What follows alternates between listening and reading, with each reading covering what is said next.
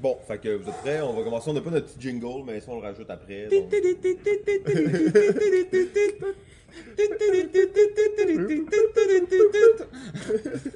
Bonjour à tous euh, et bienvenue à Balado Ludique, un podcast entièrement dédié aux jeux, plus particulièrement aux jeux de table et aux jeux de société. Aujourd'hui, épisode 3, saison 2, euh, et euh, c'est un épisode spécial avec un invité tout à fait spécial que je vais vous présenter euh, très bientôt. On est aussi en direct du Randolph Pub Ludique Rosemont, donc merci beaucoup au Pub Ludique. Si vous entendez des petits bruits de fond, pas de problème, c'est juste des joueurs qui s'amusent. Je suis Simon et comme à l'habitude, je suis en compagnie du Mario Bros des jeux de société, le roi des tuyaux, euh, Jean-François. Et euh, aujourd'hui, nous avons un invité bien spécial. C'est un homme d'expérience dans le domaine du jeu. Euh, on pourrait presque dire une sommité, en fait, euh, même si euh, j'ai vraiment trouvé que c'était quelqu'un qui était pas assez connu pour euh, tout ce qu'il avait accompli. Alors, euh, c'est un statisticien dans diverses entreprises en France, dont au ministère de la Santé. Ensuite, En professeur de mathématiques à Samarcade. Il vient s'installer à Montréal, fait ses armes au Valet de cœur comme chef de projet pour la distribution. Il crée le Sphinx System, euh, design la série Fin Finaux avec Kiki Gagne. Il a été gestionnaire pour plusieurs projets, dont euh, le- la version québécoise de Flashpoint, Au Feu 911, travaillé sur les versions québécoises de Ses chiens, Ses cochons, Il est où le minou? Pour finalement cofonder sa compagnie en 2014, Tiki Edition, qui a édité 6 jeux jusqu'à maintenant en seulement 4 ans. Euh, maintenant, il vit sur deux continents sans vouloir arrêter sa lancée. Mesdames et messieurs, euh, David Dupéret de Tiki Édition. Bonjour Eh ben, je pensais pas à une présentation comme ça. Euh, ça, ça fait quand même une longue liste. hein. En plus, je suis Ouais, sûr que j'en mais- oublie plusieurs. Là. ouais, mais quand même, là, ça fait, ça fait beaucoup pour une seule et même personne. Euh, c'est on va essayer de rester humble. Ah, c'est difficile avec un aussi gros Ouais. euh, background. Mais c'est gentil, ça fait quelque chose. ça, ça rappelle, non, mais j'ai été vraiment impressionné en regardant ça. Euh, donc, c'est ça, aujourd'hui, on reçoit David Dupéret. C'est un très grand plaisir euh, de te voir avec nous. Merci beaucoup hein, de t'être déplacé. Ben, On sait merci de m'avoir invité. Entre tous les, euh, les, les, les festivals différents sur plusieurs continents, d'un avion à l'autre, et il prend euh, la- le temps ce matin de venir nous rencontrer au Randolph Pub Ludique Rosemont.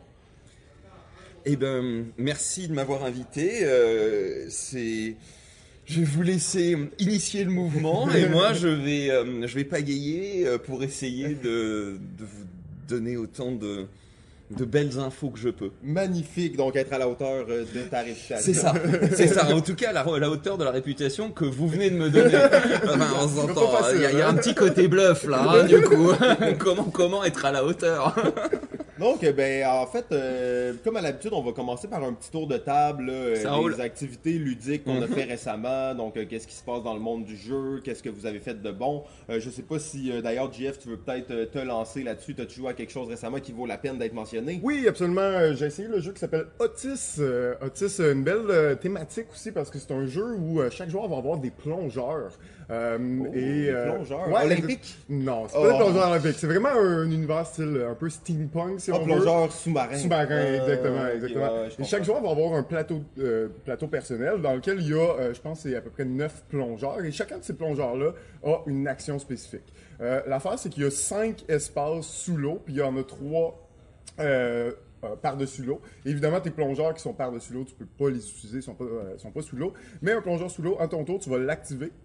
Tu vas faire l'action de ce, plongeur-là, peut-être mettre des ressources dans la case où tu l'as activé, et ensuite tu vas le prendre et tu vas le mettre au-dessus de la ligne de plongeur et tu vas pousser les autres vers le, dessus.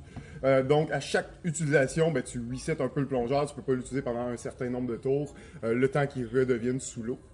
Euh, c'est un jeu vraiment de gestion de ressources où on va essayer d'aller chercher des bonnes ressources, les placer dans les bonnes positions sous l'eau pour accomplir des contrats qui vont nous demander de, de rapporter un certain nombre de ressources de certains types. Euh, donc super intéressant, j'ai beaucoup aimé euh, la thématique, la mécanique de jeu, l'espèce de glissement, euh, parce que le- l'endroit où tu vas activer ton plongeur, en plus de son action spéciale, ben, dans le fond, il y a deux, il y a deux trucs. Premièrement, où tu l'actives et deuxièmement, quel, plongeur tu actives, ça va te donner une combinaison d'actions. Donc, super intéressant à ce niveau-là. Belle thématique, le jeu joue en à peu près une heure. J'ai quand même aimé ça. Par contre, petit bémol pour moi, les, les objectifs, c'est des objectifs qui sont tous ouverts. Euh, commun à tout le monde. Donc, oui, durant la partie, tu te prépares, puis ça prend plusieurs tours réaliser une mission, généralement. Mais le problème, c'est que tu te prépares pour une mission et là, juste avant de la faire, un autre joueur la fait, et là, la mission, s'enlève, elle s'en va. Donc, euh, oui, il y a des façons d'aller chercher des, missions personnelles, les avoir euh, dans notre main, puis il y a juste nous qui les a. Mais je trouvais que cet aspect-là de de, de, commun qui s'en va trop facilement ou qui est trop euh, Un peu en- punitif, là. ben, un peu punitif, puis en un tour, des fois, tout a changé. Puis là, toi, tu sais, ça prend plusieurs tours se préparer, puis placer les bons cubes aux bons endroits. Puis là, tout change en un tour. C'est un petit peu plate. Ça, c'est peut-être l'aspect là, que, que je trouvais peut-être un petit peu trop random pour un jeu aussi stratégique. Euh, mais sinon, l'expérience était super le fun. Puis c'est un jeu que, que je voudrais quand même rejouer là, pour voir la, la profondeur des stratégies. Puis toutes les... Parce qu'il y a plusieurs types d'actions que j'ai peut-être moins utilisées aussi qui, euh, qui seraient à explorer. Donc, euh, ça, c'est le, le jeu Otis. Magnifique. Euh, moi, j'ai pas eu la chance de jouer, toi, David. C'est un Ah jeu que- oui. que t'as joué. Ah non, celui-ci non. Non, Non? non, non. Mais euh, c'est vrai que ça donne envie. Donc euh, j'irai jeter un coup d'œil. Ouais, c'est ça. Ben, pour vrai, là, Otis, puis, euh, tu l'écris comment? O-T-Y-S. Tout simplement. Alors, euh, comme à l'habitude, hein, vous allez retrouver la liste de tous les jeux qu'on va en discuter dans la description. C'était un commentaire que vous avez fait euh, par euh, grand, en grand nombre dans la première saison, mais tous les jeux vont être listés. Si vous n'avez pas compris le nom, allez juste voir ça, vous allez le trouver. Euh, donc, David, j'imagine que toi, tu as plusieurs découvertes à nous partager, plusieurs activités. Oh oui, dès que tout le monde connaît, peut-être dès que les gens connaissent pas. Euh, parmi les jeux que j'ai joués, euh, parce que comme vous, on, joue beaucoup, et il y a plein de choses qui passent sous le radar, et il y a un jeu qui a fait un peu l'unanimité dans mon cercle de joueurs. Euh, vous savez que j'aime les jeux qui ont des règles relativement simples, mais qui s'expriment bien à travers ça, qui sont vraiment... euh, et il y en a un qui est vraiment... Sorti élégants, hein. Élégant, voilà. Et, euh, et parfois pas trop long en plus, ça, ça aide aussi. Oui. Il y en a un dont le titre en français est à mon avis infâme, c'est con parce que le jeu est vraiment très bon et grand public. Ça s'appelle Exposition universelle Chicago euh, 1893. Voilà, comme ça tout de suite, ça fait un peu peur. Oh. Et pourtant super fort. C'est vraiment un jeu qui marche. Euh, comment vous expliquer? Ça va être un jeu de majorité. Euh, et de d'essayer de récupérer des cartes. En fait, on a une sorte de grande roue au milieu de la table, et autour de cette ran- grande roue, dans différents lieux, vont se vont, vont s'accumuler des cartes.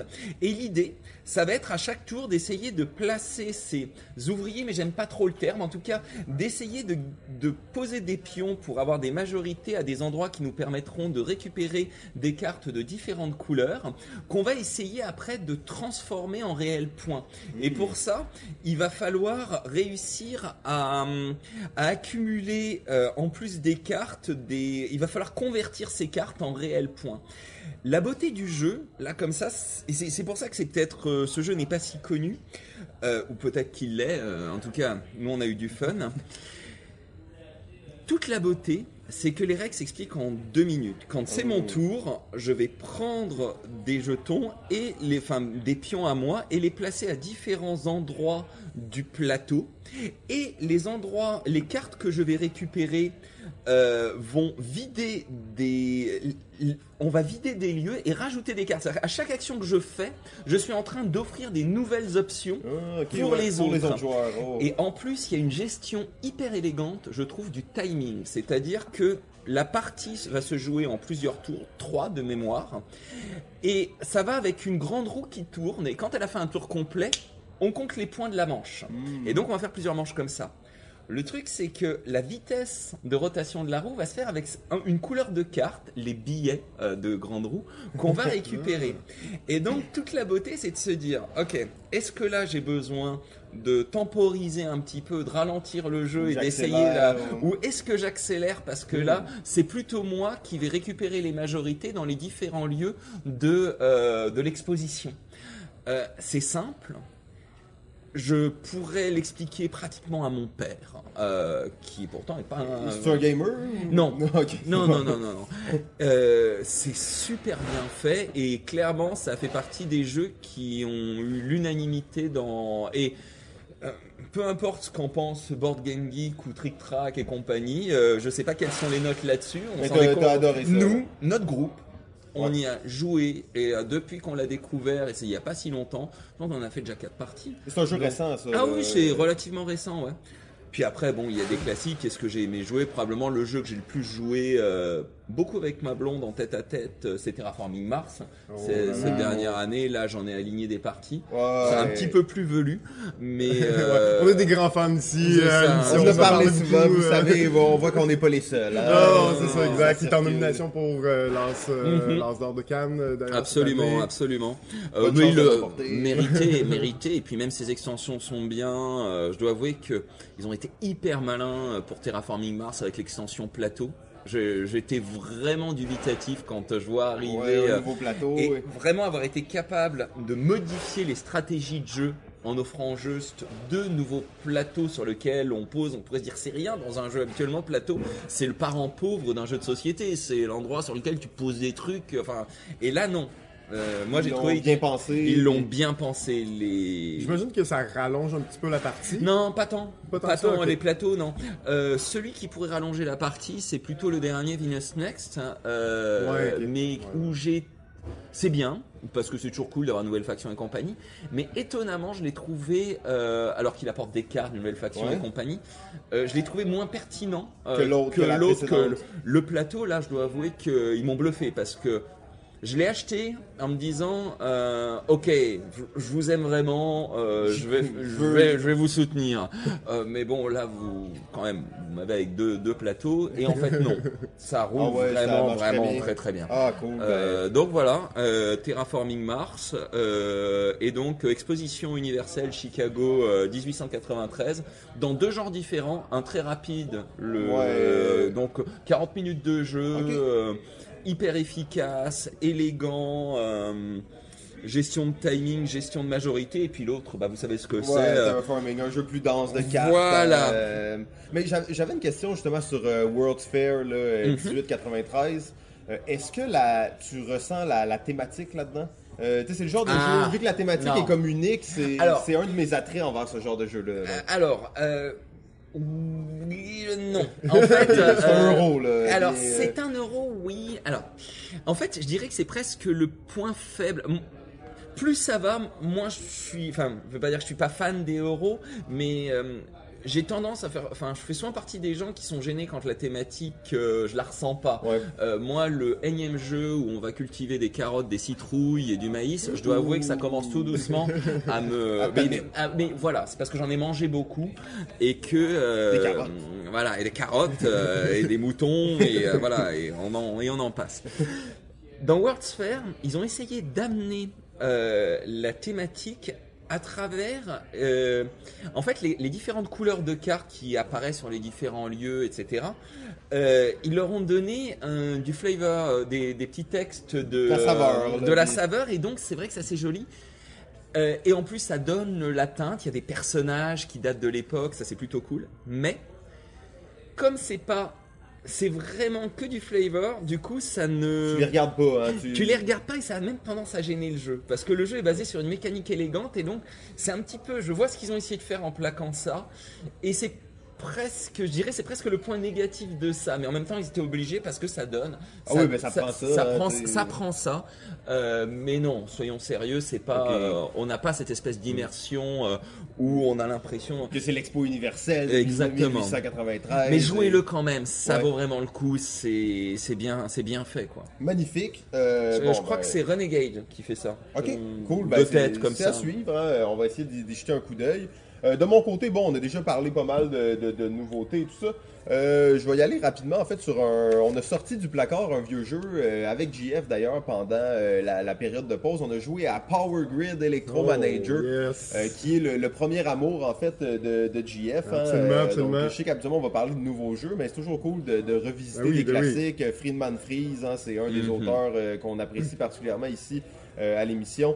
Et euh, premier euh, amour de JF, c'est ce qui lui a fait des... sauter dans le monde euh, des Ah, jeux. définitivement. En fait, ça a été mon... super bon. Oui, Ah, exact, ouais, exact. Ça a été mon, mon jeu numéro un pendant longtemps. Euh, le, le, le problème, c'est qu'on on en est, on avait de la misère à y jouer, puis on y a pas joué depuis Ah, parce que l'attrait de la même. nouveauté est toujours. euh, Ah, toujours j'y ai un peu- rejoué il y a pas long, hein. ça, ça- Ouais. ça, ça Ah. vieillit bien en Ah, fait. c'est- hein. Beau encore jeu très beau jeu de, prise de risque aussi un peu, et ça se joue à 5 joueurs hein, quand Mhm. même, puis c'est pas nécessairement plus long, c'est un jeu qui va durer à peu près une heure, une heure et quart. C'est ça. Euh, on va gérer une usine qui produit des boîtes et euh, des, des palettes. Donc, euh, alors c'est très très sobre au niveau de la, de la, de la mécanique, mais de la thématique. Mais je trouvais ça vraiment intéressant de revisiter ce jeu-là, de voir que justement ça a vieilli toujours aussi bien, que c'était un jeu là, qui était très bien conçu à l'époque, puis je pense qu'il Ouais. va continuer d'être très euh, très significatif là, pour les prochaines années. là. Un jeu un peu moins connu, euh, dans l'ombre peut-être de Power Grid, euh, Ouais. parce que c'est son jeu, peut-être un des jeux les plus connus, Les là, plus de- emblématiques. les plus emblématiques de Friend and Freeze, mais euh, dans la même un peu série, c'est ça, il a fait euh, Electromanager ou euh, comment il... Non, euh, Spark, First Spark. First Spark euh, Et, et, Electromanager. Ouais, c'est ça, exact. Mais moi, j'ai toujours apprécié euh, plus Electromanager, que je trouvais qu'il était justement un peu plus basé sur le système d'enchères, qui est vraiment intéressant, euh, dans le fait qu'on va sortir, euh, on va développer, dans le fond, des technologies Ouais. pour les, les donner à tout le monde, dans une espèce de phase qui est, qui est très cool. Ouais, Euh, c'est un jeu avec multiples phases, c'est du Ouais, classique Friedman très clairement détaillé. Mais c'est moins, puis- c'est moins pire. Je trouve qu'il a mieux vieilli, vieilli que peut-être euh, Power Grid. Oh, Euh, Power Grid quand même. Là, je ça- le défendrai. Oh je, je vais défendre oh Power Grid. oh non, mais c'est c'est encore un excellent jeu, mais euh, je trouve qu'il est peut-être un petit peu moins bien vieilli, je trouve, par rapport à Electromanager ou euh, euh, d'autres jeux là, du genre. euh, il est très, très linéaire, le Power Grid, malgré tout. là. Tu ouais, sens qu'il y a une course, puis tu sais, tu sens qu'à mid-game, ça se peut que tu fasses comme, ok, j'ai perdu, puis ça va être difficile de, de remonter. Ben, D'ailleurs, t'amènes ça. Moi, ce qui m'intéresse beaucoup, c'est les anecdotes de jeu en général. Quand on a joué cette partie de Power Grid, on était cinq joueurs et à un certain moment, il y a, au troisième tour, je pense, il y a un des gars qui a dit Ok, moi j'ai chié ma game, les gars, c'est sûr que je perds. tu sais. Et là, il était comme désespéré, il pleurait presque sur sa chaise. Puis ça, c'est lui, il a tendance un peu à au, mettre ça plus dramatique. Il y avait eu un vraiment. super bon début. Il y avait eu un super bon début et là, il a chié son tour. Fait que là, j'ai dit Ok, on change de place.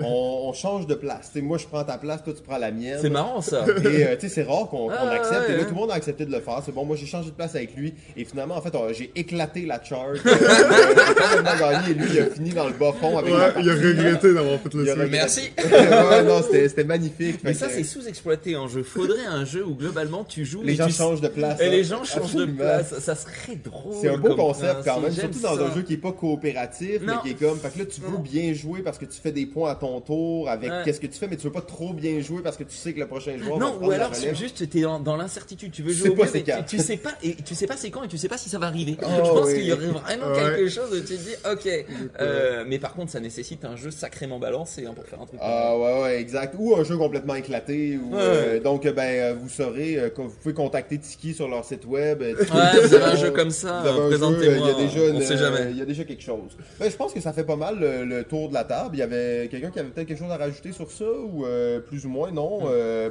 oh, bon vous savez la nouvelle formule on va essayer de conserver les épisodes d'une durée respecttable avant on se lançait sur des épisodes de 2-3 heures Euh, non, Les gens s'endormaient. ben, les gens s'endormaient, ne se rendaient pas à la fin, avaient pris déjà un coup de vieillesse quand l'épisode était terminé. On essaie de garder les épisodes autour d'une heure 15, une heure 20 maintenant. Euh, donc, on va tout de suite passer là, au, au cœur du sujet qui est euh, notre invité euh, David Dupéret. On a préparé quelques petites questions euh, pour toi. En fait, Euh, on ne sait pas trop exactement où ça va aller. On a préparé plus qu'il en faut. Donc, euh, on va suivre, euh, suivre la conversation euh, par rapport Comme à ça s'en va. Ouais, ben, je vais commencer avec euh, la, la première question. Euh, on a fait un peu ton le, le- le- un résumé non exhaustif de, de ta carrière dans le monde des jeux. Euh, donc, on voit que tu as vraiment travaillé aussi comme euh, gestionnaire de projet, comme co-auteur, comme auteur au Comme début. vendeur. Comme vendeur, exactement. Moi, avec, j'ai euh, été vendeur pendant des années au Valet de Cœur. Donc, ton expérience est large dans le monde des jeux.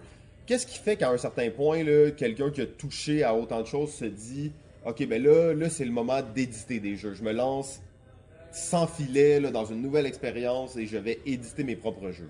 Alors, ce serait plutôt prendre le problème à l'envers. C'est que euh, quand je suis arrivé euh, au Québec il y a des années de ça, euh, j'ai arrêté ma précédente carrière parce que je voulais, je voulais rentrer dans le monde du jeu. J'avais déjà l'idée d'édition. La question c'était de comment y arriver.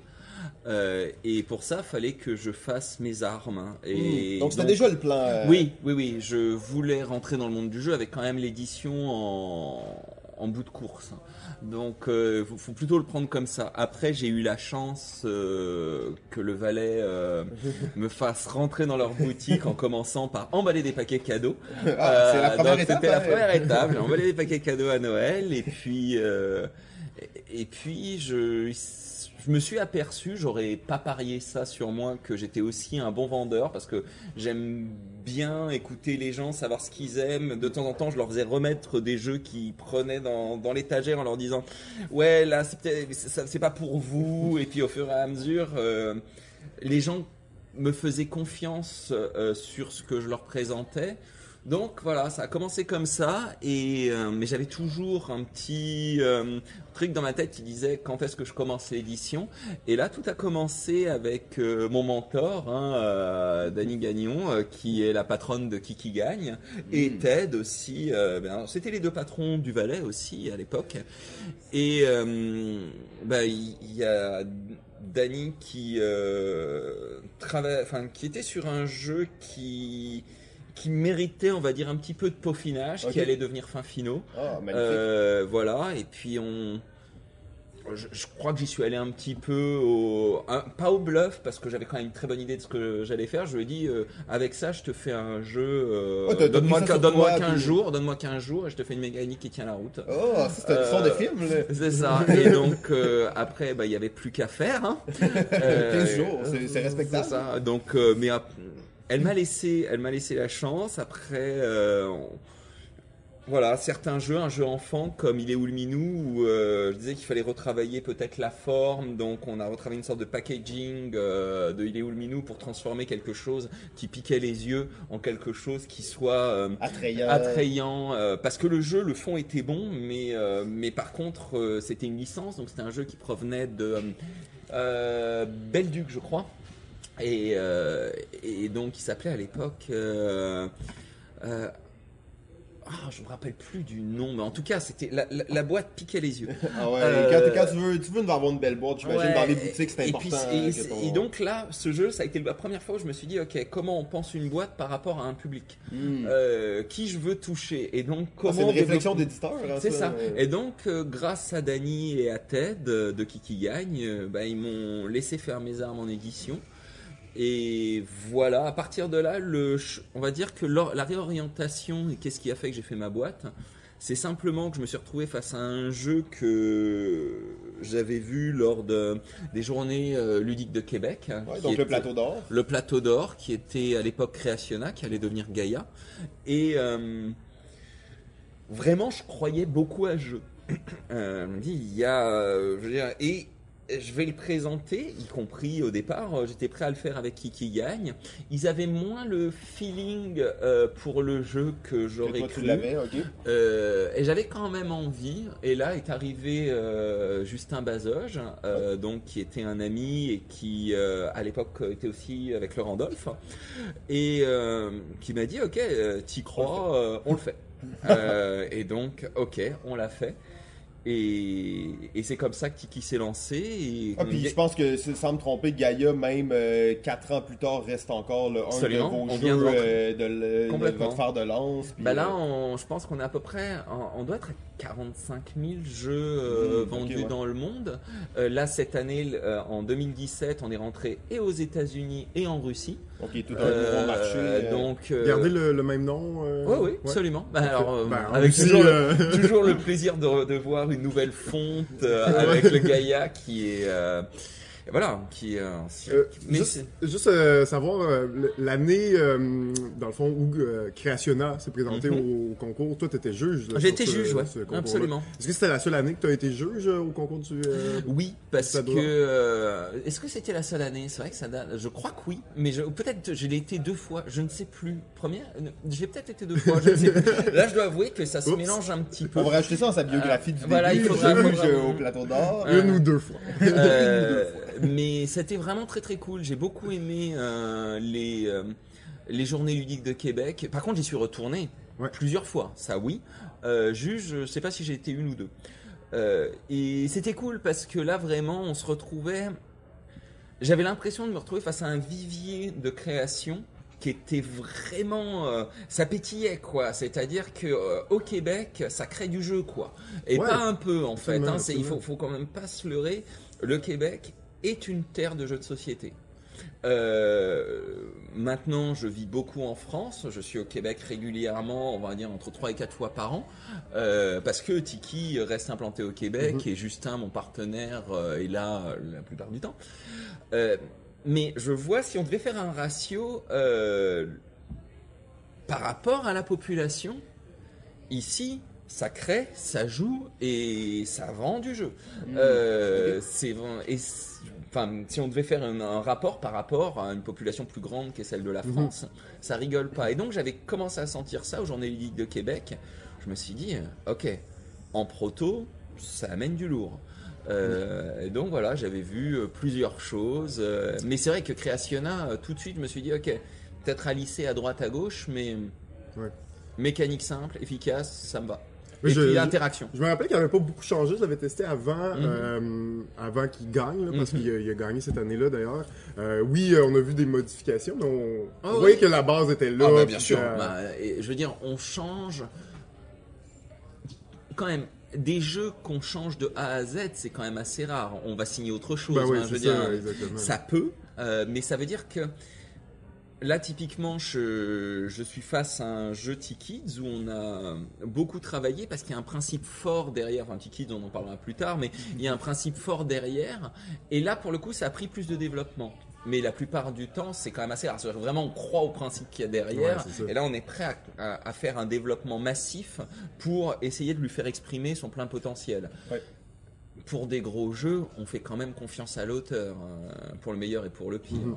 Ben, ça répond un peu à une question que j'a- j'allais te poser. En fait, dans le fond, nous, on a eu d'ailleurs la chance de, de travailler ensemble pendant à peu Mhm. près un an sur un projet bon, qui verra euh, pas nécessairement le jour euh, maintenant, mais c'était quand même une expérience intéressante. Puis j'ai vu que tu étais quelqu'un qui, euh, qui s'impliquait beaucoup dans les projets. D'ailleurs, tu as été auteur, tu as été co-auteur sur certains de tes propres jeux chez Tiki.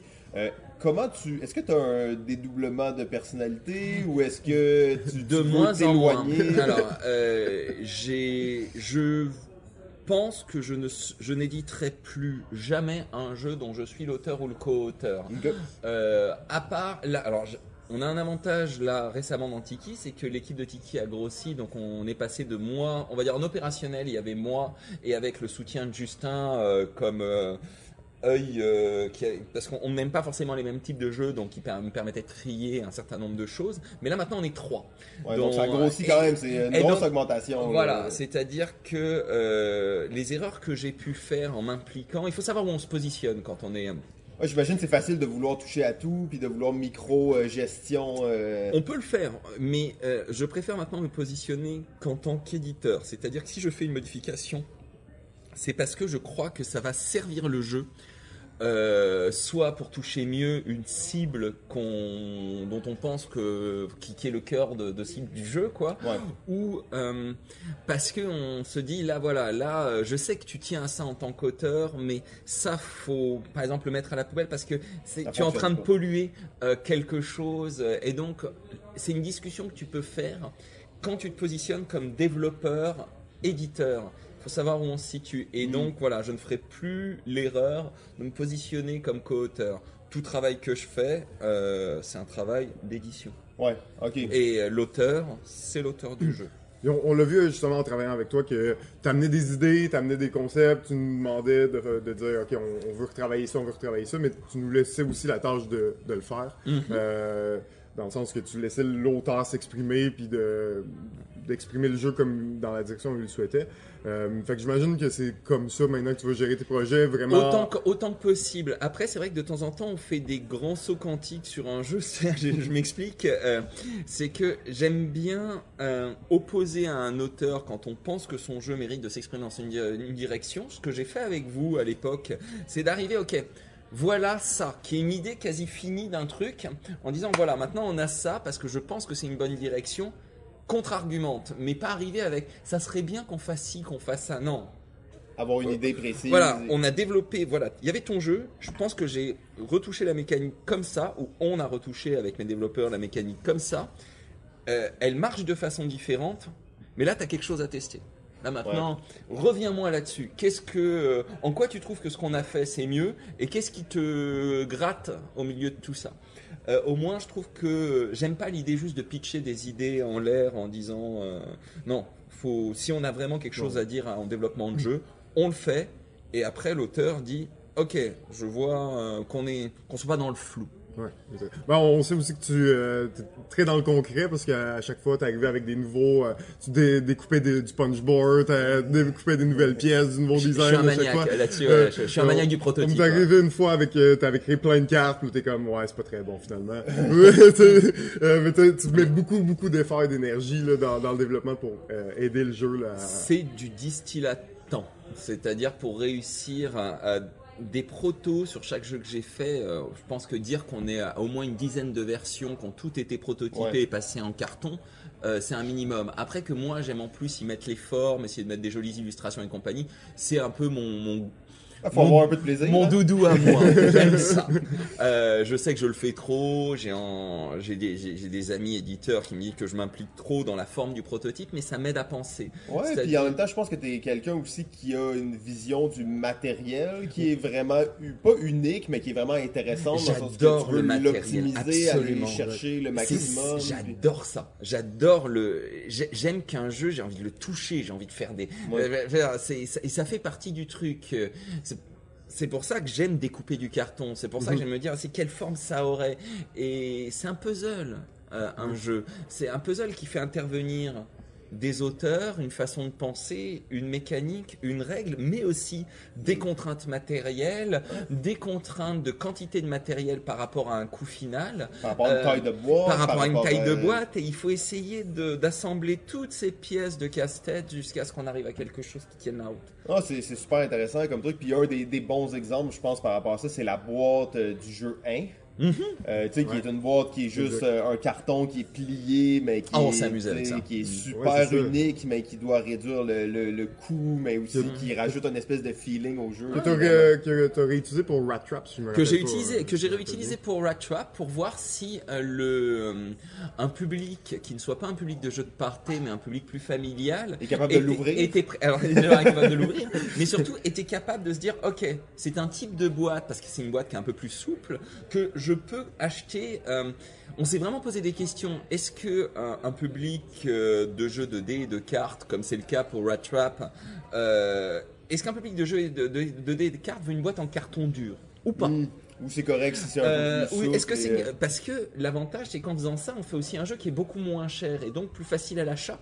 Euh, parce qu'on en revient toujours. euh, Faut pas vous leurrer. Le coût d'une boîte dans le coût de production, c'est massif. Ouais. plus Ouais. le, moins le jeu est cher, plus le, la partie boîte du jeu est très très forte. Ah, ouais. Et donc, euh, Ça peut être, j'imagine, à un certain point, presque 50% du coût du jeu. eh, on euh, s'approche de trucs qui sera ouais on, on va peut-être pas aller à 50% mais en tout cas on est dans quelque chose ouais, finalement pas loin finalement pas loin et là ça nous a permis parce qu'on avait fait ça de garder ce coût très bas tout en ayant des dés spéciaux un Ouais. punchboard, des cartes, et c'est un choix. Euh, on tire d'un côté, on rajoute de l'autre. Mm. Euh, c'est ça. C'est une forme d'origami quasiment, là, Ouais. le- le- comment la, la boîte est faite, parce que c'est. euh, vous euh, regarderez là, la prochaine fois que vous jouez à 1 ou à Rat Trap, là, mais. euh, c'est- Ah, vous pouvez la démonter, la remonter. Ouais, c'est ça, exactement, exactement. ça c'est risqué par contre. Il y a des chances que vous puissiez plus la faire. Mais ça marche bien, hein, ça marche bien. Mais c'est super intéressant, comme, comme on disait, là, tu joues beaucoup avec le matériel, puis ça, c'est c'est un peu une innovation. On n'avait pas vraiment vu ce genre de boîte-là avant.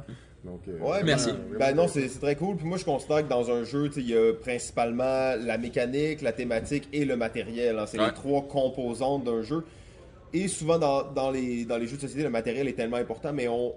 Comme si c'était l'en- le, le- le mal-aimé un peu hein, de ces trois composantes-là. C'est quelque chose qu'on va un peu moins penser. Mais euh, c'est le fun de redécouvrir ça, de s'approprier le matériel, puis de voir tout ce qu'on peut faire en disant, OK, ben, au lieu d'utiliser tout ça, on va remplacer ça par euh, 15 jetons recto-verso. Euh, ça l'amène le jeu à d'autres endroits. C'est c'est super intéressant comme truc. Là.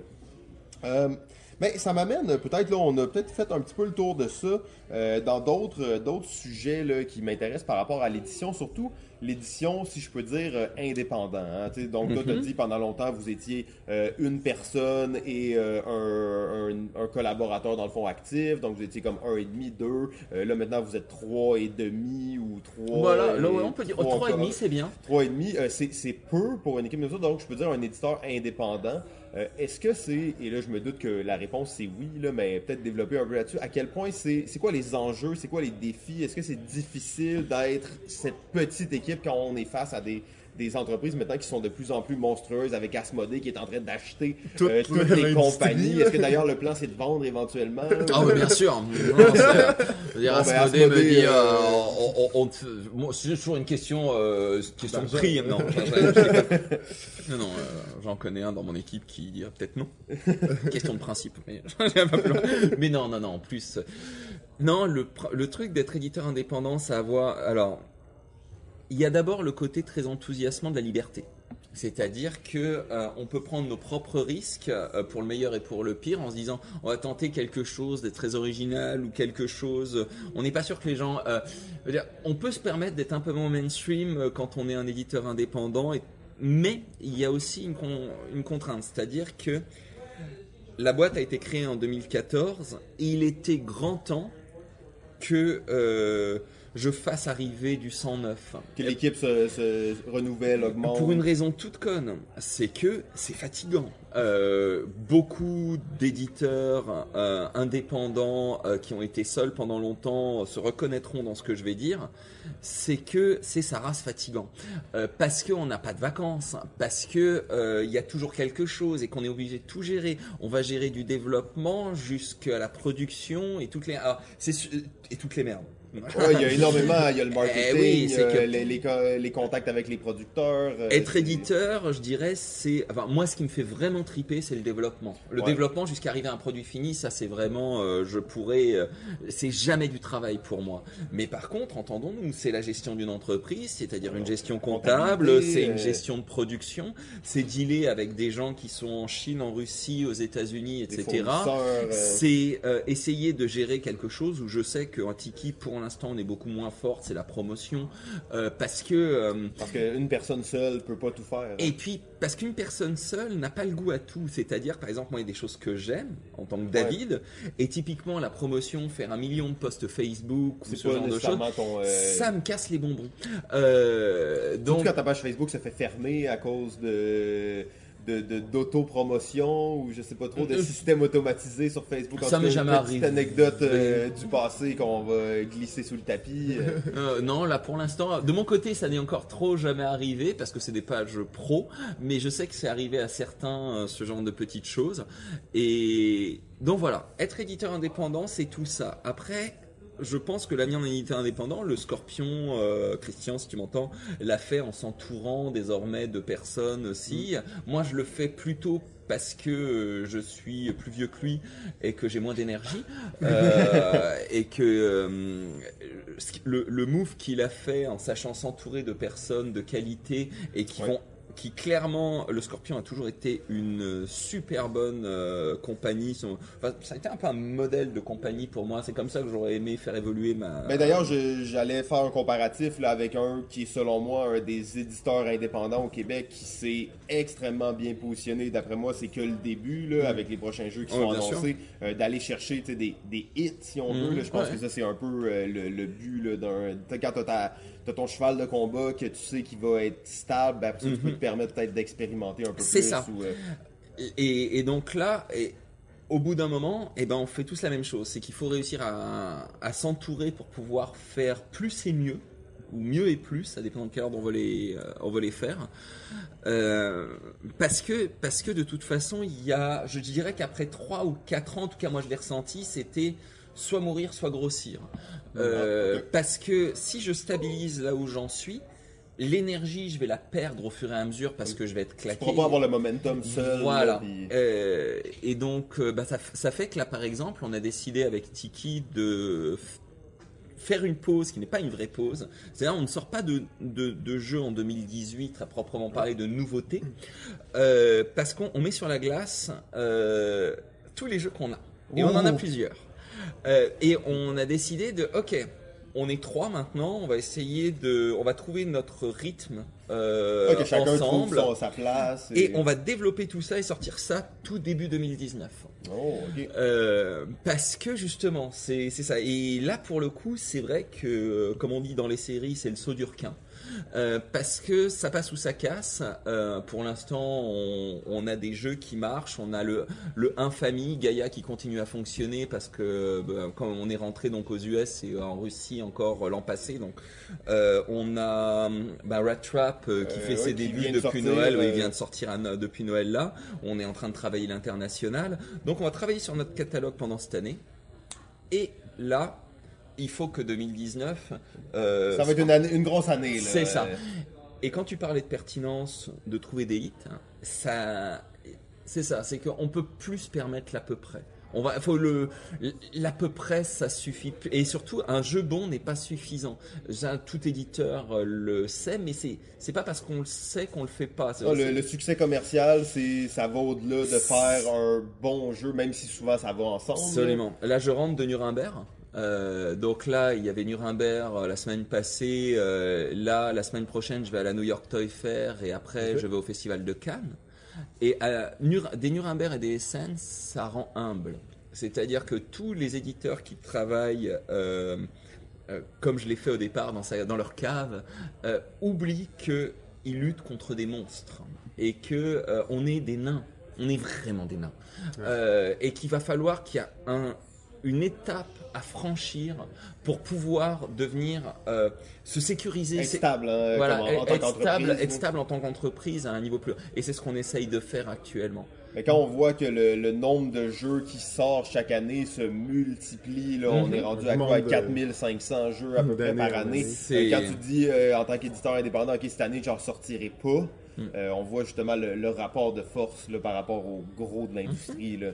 Euh, D'ailleurs, je vais peut-être, euh, je veux pas trop te, te challenger ou rien, là, mais on parlait de hit et tout ça, puis moi je considère que pour un éditeur, au final, le but c'est de sortir des jeux qui vont se vendre, hein, sinon euh, ça, Ça reste, même, euh, voilà. sans nécessairement devenir, euh, si on veut, là, euh, une, euh, une pute commerciale. euh, C'est pas ça l'idée, hein, parce que maintenant non. on le voit, les jeux qui se vendent, c'est pas des, des jeux bonbons, il y a des jeux Mhm. excellents qui font des cartons. Fait Absolument. que- Terraforming Mars. ben, c'est ça, c'est un très bon exemple d'un auteur quasi inconnu qui sort son premier jeu. Mais euh, je lisais donc sur Tiki, tout ça, et au début, je voyais, il y avait une espèce de, de mission d'entreprise qui était de faire la promotion d'auteurs canadiens. Mhm. Euh, et je regardais tous les, les premiers jeux que- qui ont été faits, et c'est pratiquement tous des jeux avec des auteurs qui sont, euh, voire inconnus, là, qui en sont à Oui. leur premier jeu. Et tout ça. Est-ce euh, J'imagine qu'au début, est-ce que c'est quoi l'idée derrière ça? Est-ce que c'était vraiment de faire la promotion ou la difficulté de travailler peut-être avec des auteurs qui sont plus établis? Est-ce que cette mission-là change Non. graduellement Bah, la, ou- la mission change graduellement? Enfin, est-ce qu'on peut dire ça comme ça? C'est juste que euh, au départ, il y, a- vraiment eu un changement, on va dire. J'ai ressenti un changement dans dans la manière dont des auteurs m'abordaient il y a un peu plus d'un an, où d'un coup, je me suis retrouvé avec euh, toujours des jeunes auteurs et j'adore travailler avec des jeunes auteurs parce qu'encore une fois il y a une fraîcheur et euh, une naïveté. Et quand je dis naïveté c'est pas c'est pas négatif c'est pas péjoratif du tout. Euh, c'est-à-dire ils arrivent avec quelque chose qui parfois est imparfait mais en tout cas il qui- des qui peut sortir, des sentiers battus. Mais en, de l'autre côté je me retrouve avec des noms qui commencent à m'apporter leur jeu Hmm. et, et après, il faut aussi regarder, faut regarder tout ça. Non pas que je veuille signer des noms, c'est pas spécifique. Là, par exemple, euh, parmi les jeux qu'on qu'on a déjà signés, euh, il y a un jeune auteur qui, à mon avis, euh, Jean-Philippe Sahu, qui va être amené à, je pense, de très belles choses dans très peu de temps. Euh, donc, euh, je pense qu'on va avoir beaucoup de jeux de lui parce qu'il pense, euh, il pense bien. Bref, mais c'est vrai que d'un coup, on se retrouve avec des noms, on va appeler ça comme ça, qui viennent euh, nous voir et qui nous proposent des jeux. Et c'est vrai que Ça fait réfléchir un Ça peu. fait j'imagine, hein. réfléchir. Surtout quand le jeu il doit arriver et il doit être beaucoup plus près, beaucoup moins d'investissement en développement. En plus, ça il vient y a avec quand un même nom. des, euh, des gens. Alors, le nom, on s'en fout un peu. Je dois avouer que euh, ça, c'est vraiment un truc. C'est euh, de temps en temps, c'est ce que j'appelle de la branlouille de gamer. euh, c'est que euh, les gens qui achètent les jeux, euh, les gens qui vraiment regardent le nom, ou il y en en- y en a pas beaucoup. Absolument. Euh, par contre, des auteurs qui ont déjà euh, plusieurs fois fait leurs preuves connaissent un certain nombre d'erreurs à ne pas faire, ou en tout cas arrivent déjà avec des jeux qui sont, ils présentent pas un truc qui est euh, tout croche. Ouais, c'est pas un proto troisième test. C'est ça. Ça, a été, sens, ça, ça- a été roulé et c'est solide. Et c'est vrai que c'est quand même plaisant d'arriver avec un jeu où on se dit, ok, hit, pas hit, c'est toujours difficile à dire parce qu'il n'y a pas de recette miracle pour ça. Mais honnêtement, ça Mais je vais passer solide. un mois en développement au lieu d'un an. C'est Euh, quand même intéressant, j'imagine, au niveau juste Mm. des coûts et de l'effort qui est mis là-dedans. Tu peux te concentrer sur d'autres choses. On peut se concentrer sur d'autres choses. Magnifique. Ben, en fait, tu parlais un petit peu tantôt euh, de- du dernier jeu que vous avez sorti, si je me trompe pas, c'est Rat Trap. Tout à fait, ou comme Euh, des rats en français. Euh, comme des rats, ok. Donc, ben, peut-être nous. Enfin, en France. En Attention, France. Ah, au. Québec, c'est Rat Trap. Oui, parce qu'en fait, le, notre distributeur québécois, donc Distribution Le Valais, voulait une version bilingue. Parce que au Canada, il voulait Ah, aussi ouais, pouvoir le, le vendre partout. Donc on est parti sur Rat Trap avec euh, la version. Comme il n'y a pas de texte sur, euh, Sur aucun du matériel, euh, on fournit les règles en français et en anglais à l'intérieur et c'est ça. Donc oui, pardon. Ben non, pas de problème. En fait, euh, donc ça c'est comme ton nouveau jeu. Je sais qu'il y en a plusieurs qui vont arriver, mais euh, bon, on voudrait que tu aies la chance de faire peut-être un petit peu la promo de ce jeu-là. Donc en Ah mettant ben. euh, Elevator Pitch, Rat Trap, qu'est-ce que c'est en quelques mots? C'est quoi l'attrait? Rat Trap, c'est un jeu qui a été, c'est notre premier vrai jeu familial. Il a été développé pour pour vraiment faire jouer papa, maman et les enfants. C'est Ok. la version de base. tout le est- monde joue ensemble. C'est ça, euh, on va dire, euh, on prend des enfants 7 à 10 ans et des parents, ils peuvent jouer ensemble. C'est là-dessus qu'on a vraiment roulé le jeu en, euh, en festival.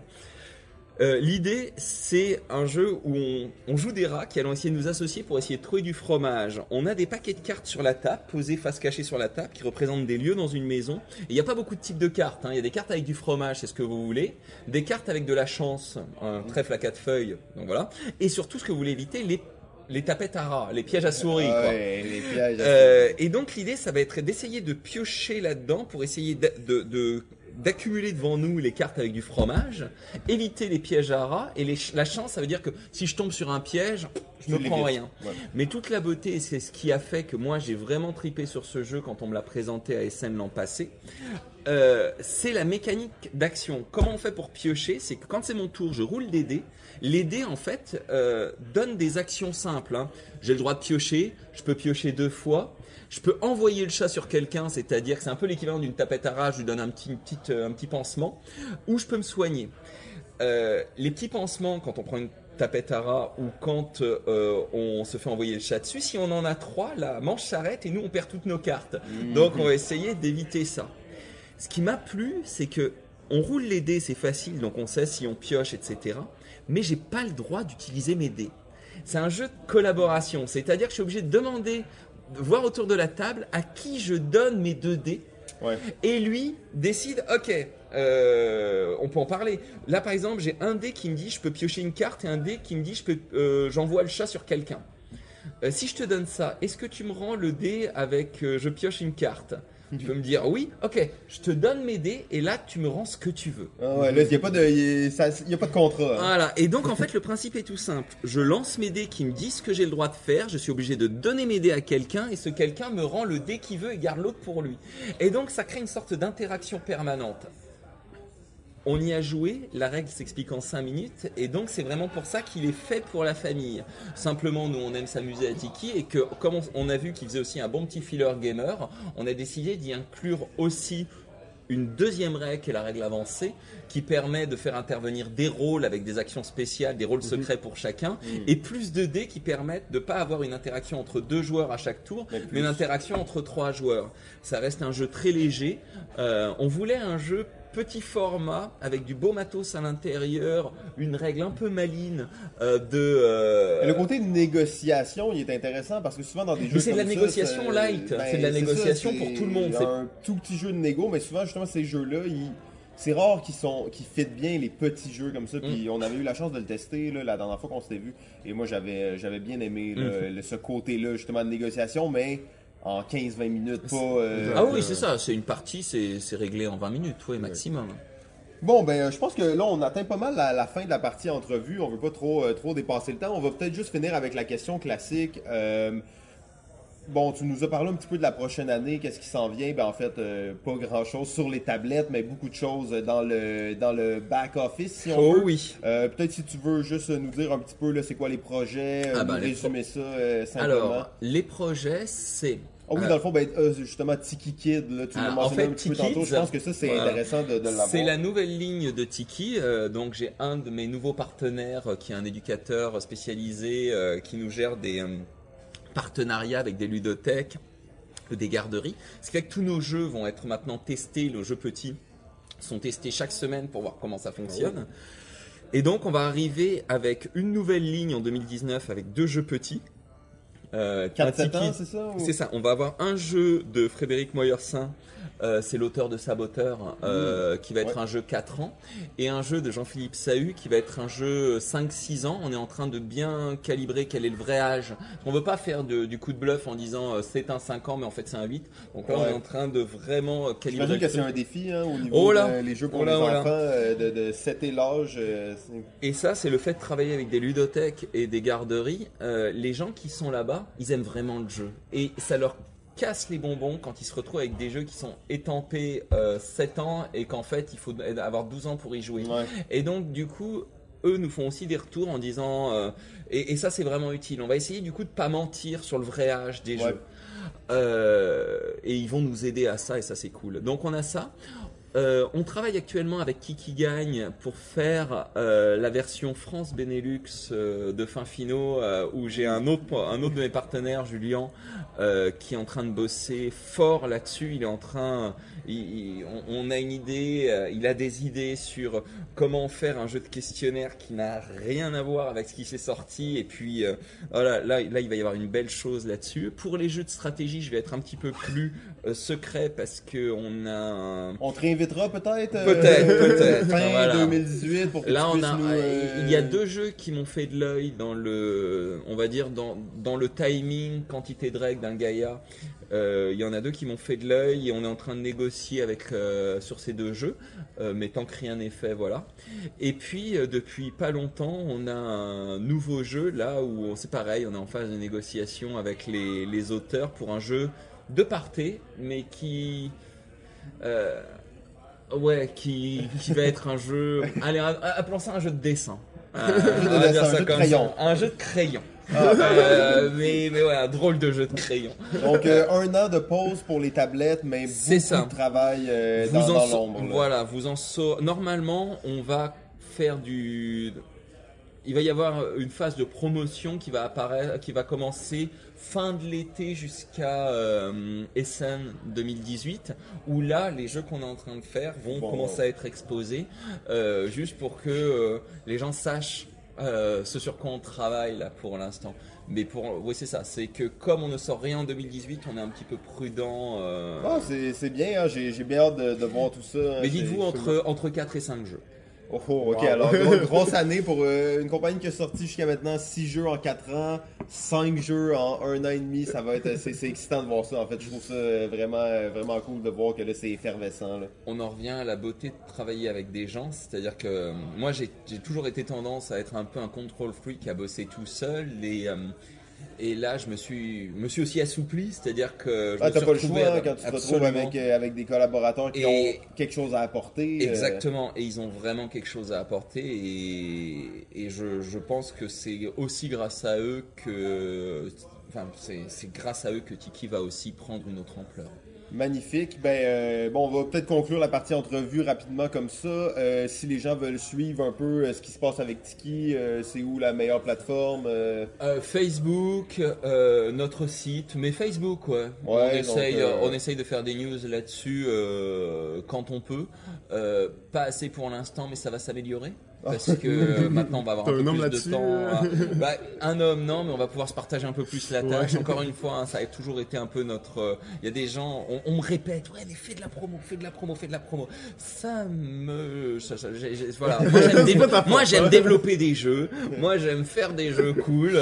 Et euh, mais on, on- on- voilà, on s'y met. Notre Ouais. Facebook, on essaye de l'approvisionner chaque mois quand même. Magnifique. Donc Tiki Édition Inc. sur Facebook si vous voulez suivre ça. Ou YouTube pour les vidéos. Ou YouTube YouTube euh, pour les vidéos d'ailleurs. Euh, bon, c'est ça, exact. On arrive dans la, la dernière partie de l'épisode et là, j'accélère le, le rythme de ma voix parce que c'était trop intéressant. En fait, on a, euh, Ouais, Désolé. on a, on a Oh, non, non, non, explosé euh, te les, les questions. absolument. Euh, ouais, il va falloir te réinviter où il aurait fallu se dire, ok, on fait un épisode en deux parties sur, euh, sur David Dupéret. Mais euh, bon, on- donc on va accélérer un petit peu les choses. On arrive maintenant dans le, le segment qui m'excitait le plus au départ, mais finalement, euh, je sais pas trop. J'ai vraiment Je suis désolé, j'ai trop parlé. Non, non, non, Non, non, non, non, c'est- parfait. En fait, c'est nous, on n'a pas pu se limiter dans les questions, euh, mais c'est- c'était parfait comme ça.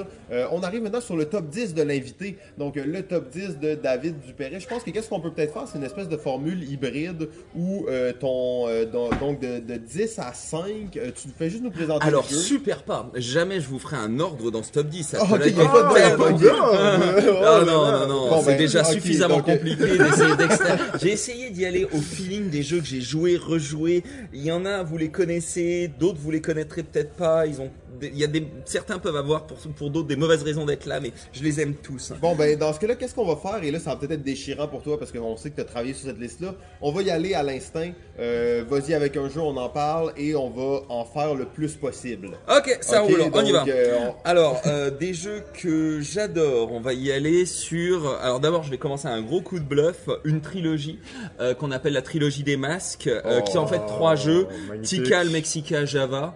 Euh, voilà, ça c'est des jeux qui me font quelque chose.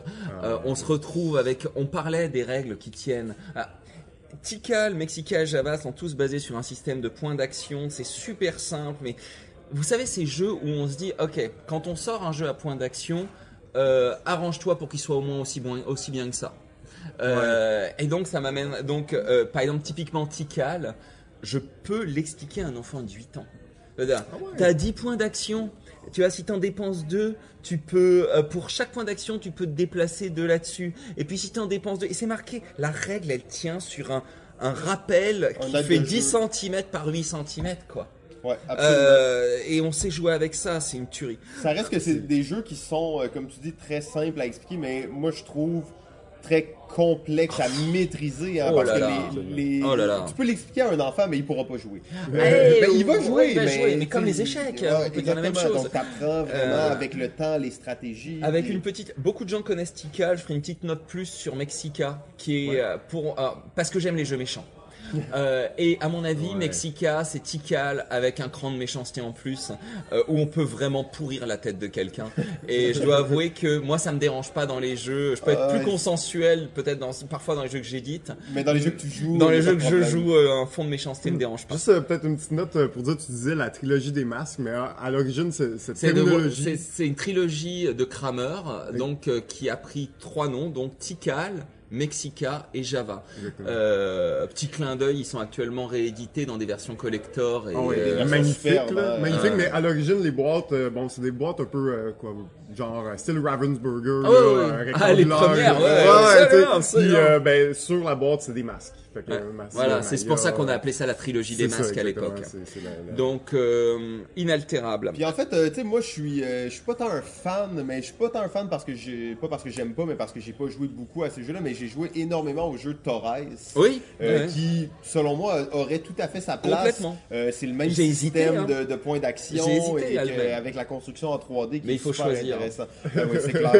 Donc, euh, et comme on est limité dans le temps, donc la trilogie des masques, on continue maintenant. avec Alors, la suite. euh, comme j'adore les jeux d'enchères, je resterai toujours un fan devant l'éternel de ce vieux jeu qui est Modern Art ou Art Oh. Moderne, où pour moi, euh, voilà. Pourquoi ce jeu reste pour moi mythique? C'est que il y a, il aborde quatre façons, cinq façons Cinq. de faire des, cinq façons de faire des enchères, et elles ont toutes une utilité. C'est-à-dire que c'est un jeu ultra simple. Je veux dire, c'est le jeu d'enchères dans sa façon la plus, euh, la plus pure. Sauf que chaque mode d'enchère, quand on sait y jouer, avantage mon voisin de droite, mon voisin de gauche ou quelqu'un.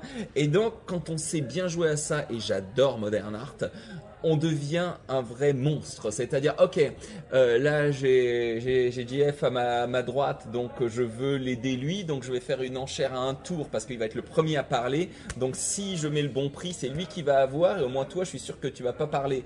Euh, si je lance une enchère, et si je ne connais pas le prix, je vais essayer de sizer un peu le marché. On va faire une enchère cachée où tout le monde et on va voir qu'est-ce que valent vraiment euh, actuellement, qu'est-ce que les gens pensent. C'est un jeu qui est complètement player driven et j'adore ça quand c'est les joueurs qui si on joue avec des gens qui sont passifs le coût va baisser si on joue avec des joueurs qui sont actifs d'un coup on va se retrouver avec des Et- enchères fabuleuses donc bref Modern Art euh, un fait, jeu, une tuerie. euh, un jeu du doc. Le Docteur docteur! Alors euh, ici, il faut que tu saches, David, à l'émission, on est euh, des. euh, c'est c'est un des chouchous euh, de l'émission, le docteur. euh, le docteur Kenidia, merci beaucoup. Le docteur Kenidia qui euh, est un, un- un maître et un, pratiquement un dieu euh, des, euh, des jeux. Et Modern Art rentre dans une belle catégorie que j'appellerais les tech démos. Hein, c'est un jeu qui est basé autour des jeux d'enchères, mais qui utilise plein de façons différentes de faire des enchères. mais justifié c'est pas un exercice de style c'est vraiment que s'il en a mis 5 c'est parce que les 5 servent 5 façons de jouer de- avec les autres joueurs, complètement d'interagir. 5 interactions différentes ouais, je trouve Ouais. ça royal Et un jeu en fait hein, qui est réédité, réédité année après année sous des formes différentes avec des dessins Voilà. différents. La nouvelle version est magnifique. la, là, d'ailleurs, la, nouvelle la édition. nouvelle avec le toc toc Ouais. qui s'en vient, mais elle est pas. euh, là, je, la- je suis en train de la checker, elle est pas encore sortie. Ah, ok, ok. Ben, ben, il y en a une qui Non, est il y en a sortie il y a peut-être un, an ou deux. là. Ah non, parce que là, ils vont. Il y a euh, un. Avec un petit maillet de- d'enchères. Ouais, ouais, là ils sont en train euh, Ah ouais, parce que encore. euh, il y a une boîte qui fait des rééditions de luxe que je connais pas trop, mais j'ai leur acheté Winning Circle, qui est un autre très grand jeu de Ah, Knizia, que j'adore, et ils ont fait une édition qui tue, donc j'attends. et Je sais qu'ils vont faire Modern Art, ça va être quelque chose de beau, et je vais la voir. Art. Alors on y va. Je vais changer complètement. Un deux petits jeux plus, enfin petits jeux, deux jeux de party. En jeu de party, fallait que j'en choisisse un en me disant lequel j'ai le plus joué. Ça a été Unanimo. Euh, Unanimo. de, de, euh, de Cocktail Game. Euh, c'est un jeu où on révèle une carte, il y a un thème dessus, et puis l'idée c'est de faire une. euh, Chacun va inscrire une liste de 8 trucs qu'il voit sur cette carte, et les- ça va marquer autant de points que le nombre de personnes qui, euh, Qui ont marqué les mêmes qui ont- mots. qui ont marqué le même mot. Et donc c'est un C'est peu un dessin. non, euh, c'est c'est à la fois un dessin, par exemple, on va avoir euh, Jules César, le buste de Jules César avec ses lauriers, et puis avec marqué Jules César en dessous, par exemple. Et c'est con, mais ça marche super bien, et nous, on y a tellement joué. Euh, et puis, c'est ce qu'on appelle, nous, notre jeu pizza 4 fromages. C'est-à-dire le truc où il faut penser comme tout le monde. Et dès qu'on commence à pas penser comme tout le monde, on- T'es hors de la loupe. t'es hors- euh, hors de la loupe, et c'est c'est con, mais ça marche. Mais j'ai jamais entendu parler, mais je suis euh, déjà. C'est super Tu me l'as juste raconté, puis je suis comme ok, je veux jouer. euh, je veux jouer tantôt. C'est là. là, c'est passé à l'épreuve du feu. On y a tellement joué que il est bon. Je vais sortir un peu des trucs que vous connaissez peut-être parce que c'est un jeu très contextuel. Euh, C'est-à-dire que pour moi, j'aime Loup-garou, mais il y a un jeu que j'aime plus que Loup-garou qui est Spores. Sport. Spores euh, avec un Z à la fin. Ok. Mais attention, pour- euh, connaît c'est un jeu que je joue chaque année parce qu'on se regroupe. On a un énorme meeting de joueurs qu'on fait une fois par an dans un gîte euh, où on va être. Et là, ça prend ça, Sports, parce que pour goûter au goût, de- au goût de ce jeu, il faut être entre, on va dire, un mini, petit minimum de 12, entre 12 et 20. Ok. Et faut avoir un lieu où on va pouvoir se déplacer. C'est un peu comme un, Ça, ça a Un l'air peu de- Room and a Boom. ça a l'air de ton euh, genre de jeu, ça. Ah, on pourrait dire que c'est dans la vibe d'un loup-garou, sauf que c'est un loup-garou plus velu, un peu plus pour gamer. Parce qu'il y a des petits trucs. Il y a l'un de nous qui va être un infecté, on va dire une sorte d'alien dans un vaisseau spatial. On vient de se réveiller du sommeil cryogénique. Et euh, l'alien, on ne sait pas qui c'est, bien entendu. Et parmi les autres, il va y avoir des gars lambda, on va dire l'équivalent des paysans, et puis des gars avec des rôles. Euh, c'est pareil, il va y avoir un système de jour-nuit. Mais là où est toute la beauté, c'est d'abord L'alien, à chaque nuit, il va pouvoir inf- infecter des gens. Et les gens peuvent être soignés. C'est-à-dire qu'on n'est pas sur une pente ascendante de gens qui meurent. Ça Non, non. euh. C'est-à-dire que tu peux te retrouver à un moment à jouer du côté obscur de la force parce que tu t'es fait infecter Mais pendant une nuit. changer. Mais Ah. d'un coup, quelqu'un t'a soigné, donc tu peux en parler. Mais qui va te croire Ah, intéressant. Autre chose, c'est le système. Pourquoi je dis que c'est compliqué à bien... euh, Il faut avoir un lieu où on est 20 et où on va pouvoir s'isoler. Tu peux te cacher dans des pièces, puis. Parce que la règle est la suivante. Pendant la phase de discussion, on a le droit de se déplacer où on veut, mais un groupe ne peut jamais être formé de plus de trois personnes. C'est-à-dire que si tu... Et on peut s'isoler. La seule personne qui a le droit d'être en plus d'un groupe de trois personnes, c'est le capitaine qui est, euh, qui est nommé. C'est-à-dire que si tu es dans un groupe de trois et que tu as envie de parler avec un groupe qui est dans la cuisine euh, pour savoir, pour avoir quelques informations là-bas, ça veut dire qu'il faut, que tu quittes ton groupe, euh, que tu demandes éventuellement au capitaine de voir, tu peux dire à quelqu'un là-bas de partir, et parce que, et donc cette espèce de côté micro-groupe crée une paranoïa, et surtout une diffusion de l'information qui est très particulière. C'est-à-dire, ouais, ouais. il m'a dit qu'il m'a dit que. Mmh, Euh, et- Super. et voilà, Wow, donc wow, très très beau. Et magnifique. Puis ça, ça dure combien de temps de partie à peu près? Euh, bah, ça dépend du nombre, mais on va dire que euh, sur un 15-20 personnes, comptez un 2 heures. Ok, c'est quand même euh, assez corsé. là. Ça peut être assez. Oui, parce que comme on n'est pas sur un trend où on va euh, avoir des morts, des morts, et qui non, il va y avoir une espèce. Est-ce de... qu'il y a de l'élimination de joueurs ou euh, Alors, euh, oui, il y a de l'élimination de joueurs, mais ouais, c'est un peu le problème de ce type de jeu. Mais il y a une telle beauté à voir ce qui se passe et à comprendre a posteriori. Ok, c'était ça qui était en train de se passer, Euh, parce que là, c'est plus difficile à lire qu'un loup-garou. doute. Oh, il peut se passer beaucoup de choses. Ouais. Ah, ben Magnifique Sport, c'est à suivre. Euh, On va jouer, on va vous revenir là-dessus. dans Ouais, j'en- doute pas, C'est clair. Voilà. Testez-le dans un endroit où vous avez des pièces isolées et où vous êtes au moins 15 à 20. Euh, bon, après, jeu que j'ai beaucoup joué ces dernières années et que je trouve cool, cool, cool, on en a fait plein de parties, c'est Castle of Mad King euh, Ludwig. Wow, wow, wow. Un Euh, classique pour nous aussi. oui. C'est, ça marche, euh, que dire, ça marche. bon, le, ouais. sa force, selon moi, c'est que tu peux gagner au point, mais je vais te dire, j'en ai rien à foutre, t'as peut-être gagné au point, mais mon château, il est plus. Oui, il y a Et un côté ça, esthétique hein, Voilà, et ça, c'est énorme. C'est-à-dire que jouer en se disant je gagne, je perds, mais j'en ai rien à foutre parce que j'ai vraiment pris du plaisir au jeu et à la fin, mon château, il est beau. Pour un jeu quand même gamer, hein, c'est pas un petit jeu. Là, Ouais, mais il est comme- pas- il est Non, pas il, trop il est pas, il est pas raide. majeur, mais Ouais, pour un jeu quand même où il se passe beaucoup de choses, puis au final tu veux ta construction soit belle. Absolument. Euh, le, le, le système de construction est unique aussi avec des pièces qui sont rondes, avec plein de pièces de formes différentes. C'est pas, c'est pas, euh, c'est pas Fermé, carré. c'est pas tout euh, décoré, exact. La mécanique du euh, Master Builder, Ah, là, elle est excellente. Elle est Elle magnifique. puis, excellente. euh, à quatre joueurs, euh, ça devient presque un jeu de négociation pour moi. Complètement, Parce que je suis comme, si tu me mets pas la pièce à tel prix, je te boycotte. Voilà, fait que t'auras c'est pas d'argent. Donc là, j'incite les autres à le boycotter. Magnifique. Vraiment une belle. euh, Super on en a parlé beaucoup plus que toi, désolé, mais non, on il y a est, comme tu peux voir, Ça nous là. non, non, mais euh, Castle of Mad King, euh, hyper solide. Euh, J'irai sur. Allez, parlons d'une vieillerie qui marche toujours parce que j'y joue chaque année et j'aime toujours ça, c'est Acquire. Euh, Oh. ça c'est c'est bon, un- jeu qui a été créé dans les années, je crois en 67 ou 70. Enfin, c'est hyper vieux Sid Acquire. Saxon. Sid Saxon. Euh, Et un Monopoly euh, actualisé si on veut, hein, au niveau de la thématique. alors, le présenter comme ça, tu viens peut-être déjà de tuer des gens qui ne le connaissaient pas et qui se disaient, non, ouais, ouais. non, non. ne l'écoutez pas, il est vilain. Non, c'est un des meilleurs jeux de bourse. Euh, au sens stock option, hein, on s'entend, ouais, ouais. euh, existant. Euh, c'est simple, c'est de la prise de risque, c'est qu'est-ce qui va monter, qu'est-ce que, dans quoi faut investir à tel moment, et on n'est pas dans un gros jeu gamer avec des règles à, à- à se taper très dessus. simple, très simple. Euh, mais alors, euh, c'est beau, c'est pur, c'est euh, essayer de comprendre. Ok, toi, tu es en train d'investir là-dessus. Est-ce que je te suis pour essayer de suivre euh, le, le, le, le mouvement? Est-ce qu'on va réussir à faire monter ça ensemble? Ou est-ce que euh, là, honnêtement, tu vas être seul sur le coup parce que moi, j'ai les tuiles qui vont t'empêcher de, de, de vraiment faire grossir ton truc. Donc, je vais te laisser t'embarquer là-dessus et je vais te tuer à un moment.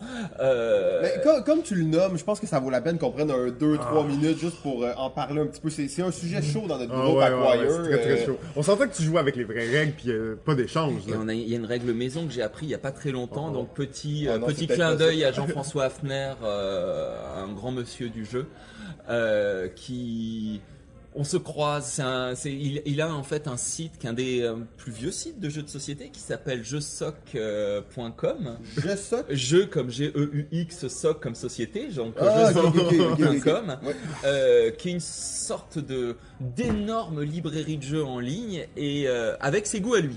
Et ça, je trouve ça très bien. J'aime bien l'idée. C'est personnel. C'est lui, personnel. C'est pas comme euh, les ratings Et, de tout euh, qu'est-ce que lui pense. Et donc euh, c'est lui qui m'a apporté une, une règle euh, maison euh, sur Acquire et qui vous change. Vous connaissez tous Acquire Ouais, autour de la table. absolument. Vous connaissez le principe. On a une, on a des tuiles. Quand c'est mon tour, je pose une tuile et euh, après je peux faire mes achats d'actions, etc. Donc règle très simple.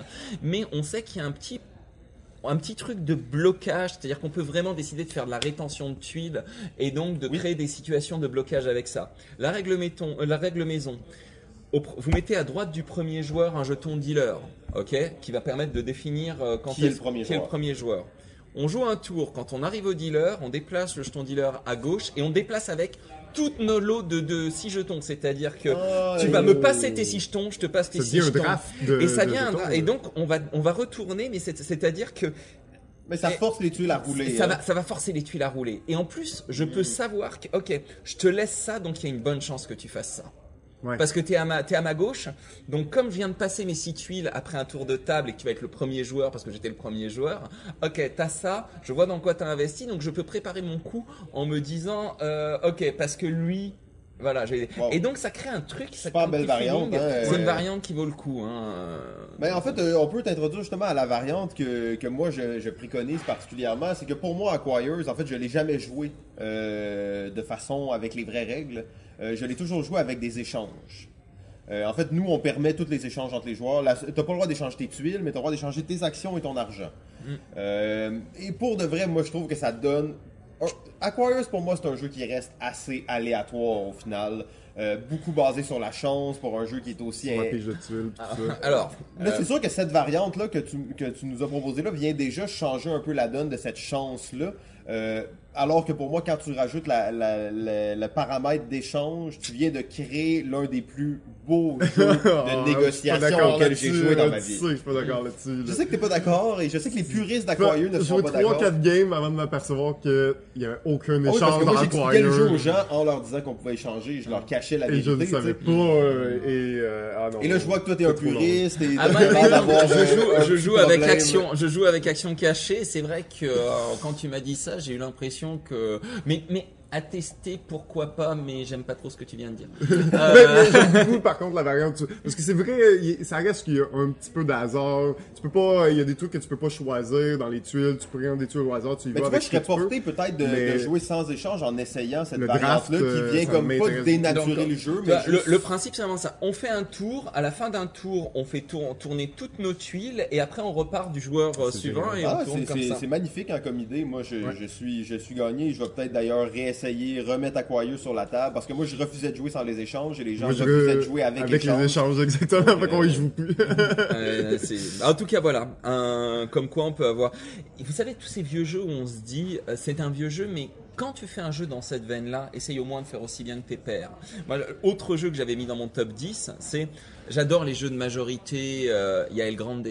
Et Ouais. quand on sort un jeu de majorité, alors, et en plus, je dis ça. euh, Peut-être qu'en tant qu'éditeur, j'ai fait ou je ferai des erreurs et j'éditerai des jeux médiocres. euh, Ça arrivera pe- peut-être, j'espère pas.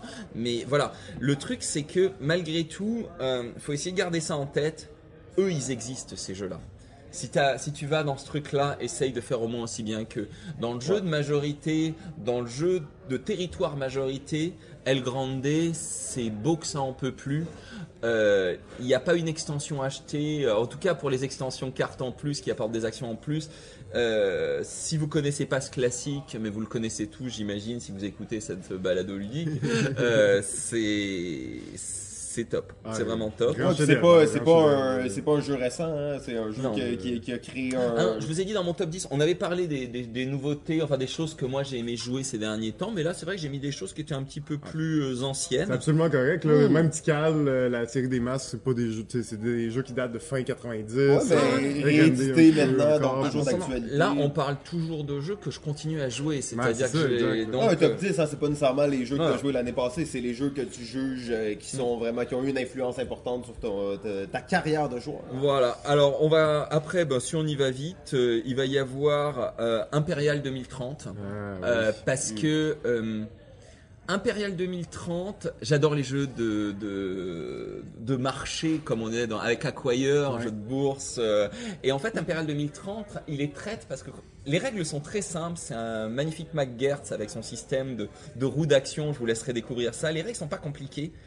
Et ça ressemble à un wargame, mais un peu à l'ancienne, sauf que euh, ça, on me l'a expliqué très vite. Si tu penses, parce que ça a la- l'allure d'un si tu penses qu'Imperial 2030 est un wargame, t'as déjà perdu. Euh, parce qu'en fait, c'est un jeu où on, joue des banquiers suisses qui allons investir dans euh, des pays en essayant d'acheter des, des bons de ce pays et celui qui est qui a le plus de bons du trésor de ce pays est celui qui contrôle ce pays. Mais ça va, ça vient tout ça. C'est-à-dire qu'il faut pas s'attacher. Euh, les, joueurs qui se disent ouais mais moi j'ai bien développé les États-Unis et donc je veux continuer. Oh là là là là, tu fais une erreur. euh, tu fais une erreur parce que quelqu'un d'abord peut t'acheter, peut racheter des bons et donc c'est lui qui va contrôler ce que tu as durement compliqué, que ce que tu as durement construit. Et puis à l'inverse, de temps en temps, tu ruines un pays. euh, alors c'est amoral. On s'entend que c'est quand on y pense. Je pense que sur le fond, c'est un des jeux, des jeux les plus amoraux qui existent parce que tu vas ruiner un pays juste pour avoir le cash pour pouvoir investir dans un autre. Mais le jeu sert aussi à ça. Il sert à être ce qu'on n'est pas au jour le jour. euh, J'espère. Euh, c'est ça. Et peut-être un petit dernier pour. Alors, il y- il y en avait deux. Il y a Cyclade, mais bon, parce que Cyclade, j'aime toujours y jouer, donc euh, voilà. Celui-ci, je vais le passer vite. Toute personne qui m'a connu au Valet de cœur sait que j'aime Cyclade, euh, donc euh, donc voilà. Très Là, hein, pour ceux qui ne connaîtraient pas, c'est un genre de risque. Euh, Simon, Et là- arrête avec ces comparatifs-là. Non, en fait, je dirais que des gens qui jouent pas encore beaucoup et qui euh, Ah, aiment mais la très bon jeu tremplin Voilà, pour les jeux un peu plus corsés de Voilà. confrontation, ça c'est super. Exactement. Et surtout, c'est un jeu qui fait aussi intervenir une composante construction que je trouve. Et c'est un jeu hyper balancé, presque trop balancé. C'est ce que j'appelle un jeu de loup. C'est-à-dire que quand on est proche de gagner, parce que Cyclade est une course, on gagne. quand-. Voilà, quand on gagne, on gagne quand on a euh, sa deuxième cité qui apparaît euh, et euh, non sa troisième. Troisième, sa deuxième, sa deuxième. sa- Ah putain merde, j'ai un, dou- j'ai un trou. Est-ce que Ah. c'est sa deuxième métropole ou sa troisième métropole qu'on gagne un bout, Vous mais nous dans ma ex- tête, c'est la deuxième. c'est- il me semble que c'est la deuxième. Euh, vous m'excuserez, cher auditeur. Euh, en tout cas, le fait est que quand on touche à la victoire, on n'est pas le seul. Euh, et donc, euh, si on trébuche et qu'on réussit pas à accrocher sa victoire, on se fait marcher dessus comme il faut. Donc, euh, très cool. Et je vais finir. Et je vous embête plus après ça avec un gros jeu euh, qui est Dominant Species. Oh, Voilà. Dominant Species. Alors, euh, ben, ça, c'est Voilà. magnifique. On a eu la chance d'en parler souvent. Mm. Euh, Donc, c'est un, un, un chef-d'œuvre. Hein? presque Absolument. tout dans ce jeu-là est bien conçu, bien Absolument. construit. Euh, Et alors, ce qui est fou, c'est que euh, les gens qui me connaissent savent que j'aime plutôt les jeux un peu plus légers, un peu moins longs, euh, parce que je suis allergique à l'analysis paralysis. C'est-à-dire que j'ai des joueurs dans mon entourage. Vous reconnaîtrez, euh, qui peuvent bloquer euh, pendant un certain temps euh, avant de jouer. c'est quoi, mettons, juste rapidement comme ça, le temps que toi tu juges là, qui est acceptable là, en termes de minutes, disons. Là? Ah, pour un Dominant Species ou pour en général? Ah non, Non. ça dépend. Ça dépend. de- En fait, ça dépend du feeling du jeu. Et donc, voilà, j'ai le contre-exemple avec Dominant Species où je suis intéressé à chaque tour des autres. Ça fait partie des jeux que j'appelle des jeux où je suis debout autour de la table. Je n'ai jamais fait une partie de Dominant Species Ah, où au bout de 20 minutes, je suis pas debout en train de tourner autour de la table et à De regarder ce que font les autres. Et, et, et donc, si on m'offre ça, si je ne m'ennuie pas pendant le tour des autres, parce que je suis vraiment attentif, j'ai envie de voir ce qu'ils font, euh, parce que je suis en train de réfléchir à ce déroulement hyper élégant des actions, où ok, on va d'abord, euh, et voilà, et, c'est une sorte de de mélange entre de la prise de majorité, une dose d'agression, une évolution de nos différentes races, avec un système hyper. C'est à la fois un gros jeu, mais le, le Mais système d'arbre, d'a- c'est hein, segmenté. La segmentation des actions et des phases fait que ça devient. On a fait un tour, on sait ce qui va se passer. Ouais, puis c'est un jeu quand même gros, mais il n'y a pas beaucoup de, de temps mort. hein, Non. Dans le jeu, tu es presque tout le Non. temps en train de placer une action, faire une action. Voilà, c'est ça qui est fort, c'est que la segmentation fait que on n'est pas en train de se dire c'est mon tour, j'ai 12 choses à faire. Non. T'es autour de cette phase. Et donc, on fait ça, on fait ça, on fait ça, on fait ça, on fait ça, on fait ça. Et donc, phase de clac, clac, clac, clac, clac, clac. Et donc, à partir de là, je sens que ça va vite revenir à moi. Et je suis toujours intéressé. C'est et même si la partie dure 4 heures quand on joue, euh, Ah, dépendant de, ouais. euh, j'ai pas de problème à ça. Ça se passe tout seul. Ah, c'est un jeu qui a un, un flux très très intéressant. Mhm. Bon voilà. Ben, Euh, euh, l'eau, ça, c'est ça large. nous amène pas mal euh, à la fin. Merci beaucoup, David. Tu as été euh, très généreux là, de, de- de paroles et d'informations. Ça nous a fait vraiment plaisir de te recevoir. Euh, c'est sûr que dès que tu repasses à Montréal, tu nous le dis, euh, on se fait un autre, euh, un autre rencontre. Quand on aura bien avancé sur les prochains jeux, je Ouais, on va avoir des scoops, là. On va avoir des ok, scoops sans la problème. là. Euh, ben, en fait, euh, tout le monde, merci beaucoup d'avoir été à l'écoute. J'espère que vous avez apprécié. Donc, c'est le nouveau format euh, d'épisode avec invité. Euh, moi, j'ai trouvé ça extrêmement intéressant. Euh, je suis convaincu qu'on va en faire euh, beaucoup avec invité. Euh, bon, comme à l'habitude, vous pouvez nous suivre euh, sur Facebook, euh, Balado Ludique. Et euh, je vous encouragerais pour nous écouter, pour écouter le podcast. Il y a plein d'options, mais je vais vous en nommer juste une. C'est euh, la toute nouvelle Stitcher, une application sur euh, Android, iPhone, euh, ordinateur.